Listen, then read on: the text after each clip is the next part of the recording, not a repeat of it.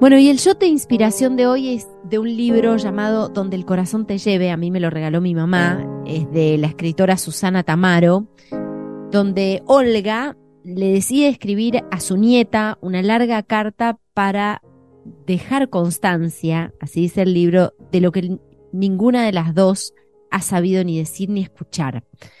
Bueno, es en esencia una carta de amor muy profundo de una abuela a su nieta. Y sobre el final, en el 22 de diciembre, le escribe esto. Hoy, después de desayunar, fui al cuarto de estar y empecé a preparar el nacimiento en el sitio de siempre, cerca de la chimenea. Como primera medida, dispuse el papel verde, después las planchas de musgo seco, las palmas, el cobertizo con San José y la Virgen dentro, el buey y el asno, y alrededor la multitud esparcida de los pastores, las mujeres con ocas, los músicos, los cerdos, los pescadores, los gallos y gallinas, las ovejas y carneros.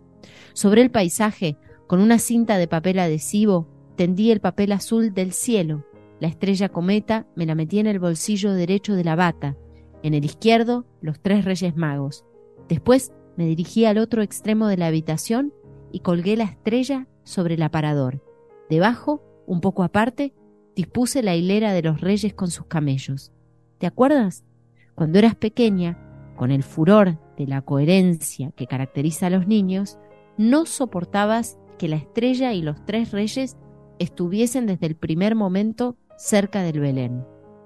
Tenían que estar alejados y acercarse lentamente, la estrella un poco antes y los tres reyes inmediatamente detrás.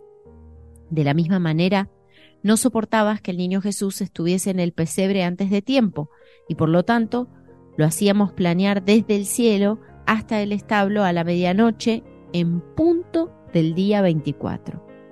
Mientras acomodaba las ovejas sobre su alfombrilla verde, volvió a mi mente otra cosa que te gustaba hacer con el nacimiento. Un juego que te habías inventado y que nunca te cansabas de repetir. Me parece que, al principio, te habías inspirado en la Pascua. Efectivamente, al llegar la Pascua teníamos la costumbre de esconderte en el jardín los huevos pintados. En Navidad, en vez de huevos, tú escondías ovejitas. Cuando yo no me daba cuenta, atrapabas alguna del rebaño y la ocultabas en los sitios más inverosímiles. Después te me acercabas, donde quiera que estuviese, y empezabas a balar con acento de desesperación. Entonces empezaba la búsqueda. Yo dejaba lo que estuviera haciendo y contigo, pisándome los talones entre risas y balidos, daba vueltas por la casa diciendo ¿Dónde estás, ovejita extraviada? Deja que te encuentre y te ponga a salvo. Y ahora, ovejita, ¿dónde estás? Estás allá lejos mientras escribo, entre los coyotes y los cactus.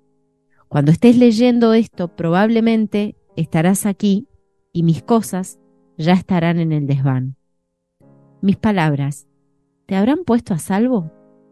No tengo esta presunción.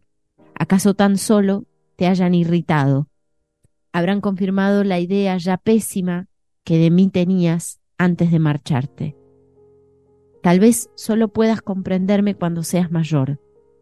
Podrás comprenderme solamente si has llevado a cabo ese misterioso recorrido que conduce desde la intransigencia a la piedad.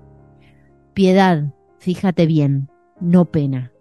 Si sientes pena, yo bajaré como esos duendecillos malignos y te haré un montón de desaires, lo mismo haré si en vez de ser humilde eres modesta, si te emborrachas de chácharas en vez de quedarte callada. Estallarán las bombillas, los platos secarán de los estantes, las bragas irán a parar a la araña central. No te dejaré tranquila desde el amanecer hasta bien entrada la noche, ni un solo instante. No es cierto, no haré nada.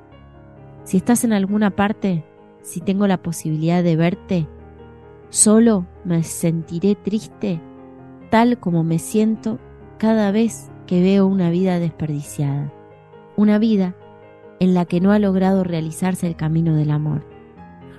Cuídate.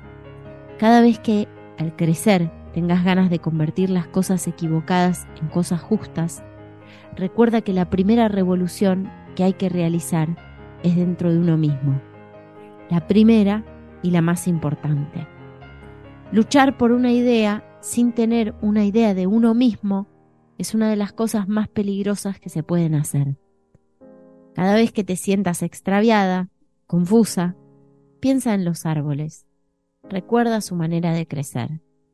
Recuerda que un árbol de gran copa y pocas raíces es derribado por la primera ráfaga de viento, en tanto que un árbol con muchas raíces y poca copa, a duras penas, deja circular su savia. Raíces y copa han de tener la misma medida. Has de estar en las cosas y sobre ellas. Solo así podrás ofrecer sombra y reparo. Solo así, al llegar la estación apropiada, podrás cubrirte de flores y de frutos. Y luego, cuando ante ti se abran muchos caminos y no sepas cuál escoger, no te metas en uno cualquiera al azar. Siéntate y aguarda. Respira con la confiada profundidad con que respiraste el día en que viniste al mundo sin permitir que nada te distraiga. Aguarda y aguarda más aún. Quédate quieta, en silencio, y escucha a tu corazón. Y cuando te hable, levántate y ve donde Él te lleve. Donde el corazón te lleve es este libro de Susana Tamaro. Me lo regaló mi madre, a quien amo, así que me parecía importante compartirlo con ustedes y para mí marida muy bien con una canción mi amor, con una canción de parientes, Capitán, sobre esta necesidad de guardarse un tiempo para cuidar al corazón e ir donde nos lleve. Nos encontramos el domingo que viene en Día de Tregua.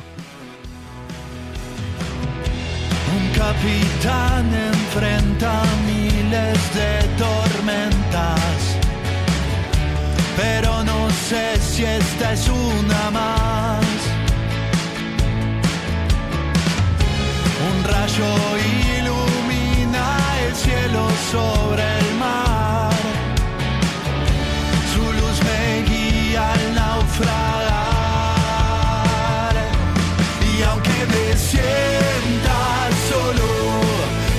Con tanta gente alrededor.